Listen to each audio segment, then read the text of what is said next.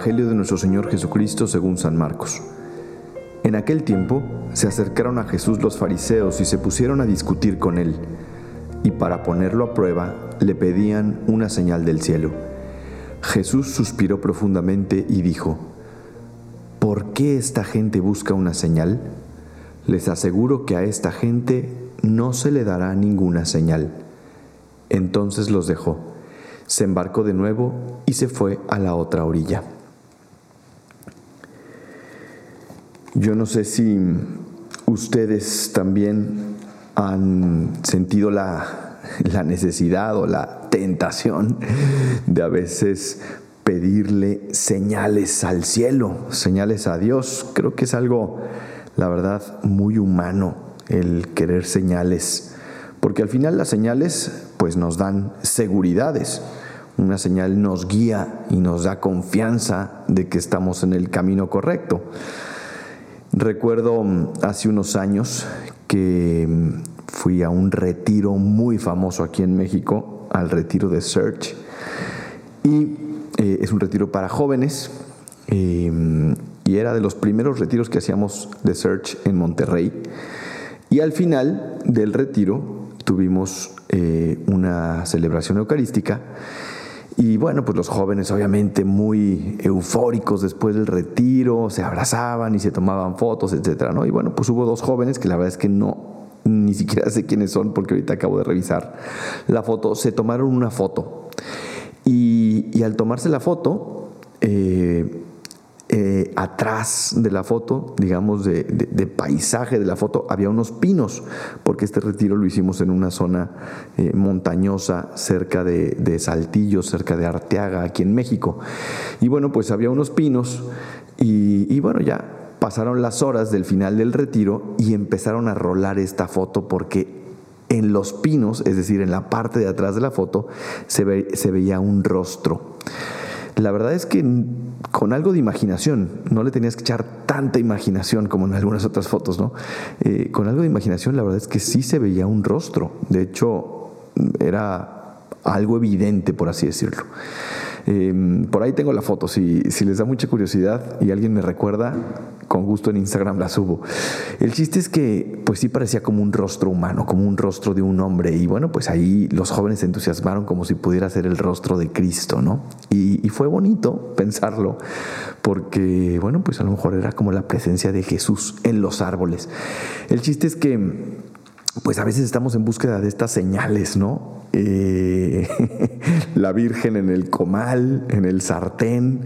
Yo recuerdo que cuando era pequeño también eh, iba de vacaciones a Nabolato. Nabolato es un pueblo, bueno, es una ciudad perdonen mis parientes, mi mamá es de ahí, es, es un pueblo, es una ciudad de aquí de, de, México que está en el estado de Sinaloa. Y, y, yo iba de pequeño con mis hermanos de vacaciones en Navidades y me acuerdo muy bien que una vez llegué ahí con unas tías, porque bueno, pues ahí éramos libres, íbamos, veníamos, caminábamos, nos metíamos a una casa a otra.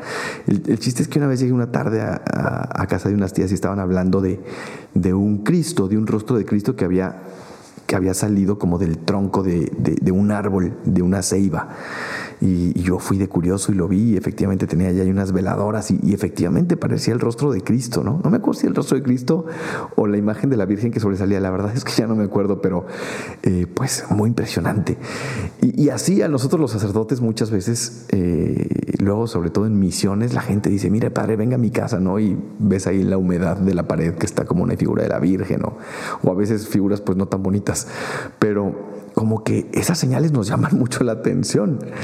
Luego también a veces somos muy dados a, estar queriendo buscar señales eh, cuando estamos discerniendo algo. ¿Cuántas veces yo no he escuchado a muchos jóvenes que vienen conmigo me dicen, padre, sí, me confieso de que estaba en la capilla y como no sabía qué hacer, le decía a Jesús, Señor, que se apague la vela si quieres que haga esto o que hagas o que haga esto otro, ¿no? Estamos buscando señales. Y hoy estos fariseos, después de discutir con Jesús, seguramente em, pues Jesús les ha haber puesto una repasada eh, en materia del conocimiento de las escrituras y, en materia de teología, pues como que se habrán quedado así medio, medio frustrados y le dijeron a Jesús, pues danos una señal. Y Jesús les dijo, pues no les voy a dar ninguna señal. Y dice, entonces los dejó, se embarcó de nuevo y se fue a la otra orilla. Bien, esto de las señales, em, como les digo, quizá es muy humano, pero al final Jesucristo con este Evangelio nos quiere hacer ver que eh, las señales nos pueden ayudar, ¿no? Pero al final la gran señal, como ya lo mencionaba en el podcast pasado y quizá es algo que tengo mucho en el corazón, pero bueno, si ya saben cómo me pongo para que me invitan, este, la gran señal es, es su cruz. La gran señal es justamente lo que estamos a punto de empezar a prepararnos para vivir la Semana Santa, que es la cuaresma, que ya ahorita este miércoles es miércoles de ceniza.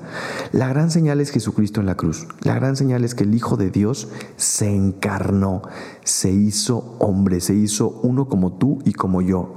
Vivió en esta tierra, tocó esta cultura, tuvo una familia, predicó el Evangelio y murió, padeció, derramó su sangre por ti y por mí y luego resucitó. De hecho, hay otro pasaje creo que es em, el pasaje de, hay un pasaje creo que en Lucas, en donde dice Jesús también que pues no se les va a dar más signo, no se les va a dar más señales eh, que, la, que la señal de Jonás, que el signo de Jonás.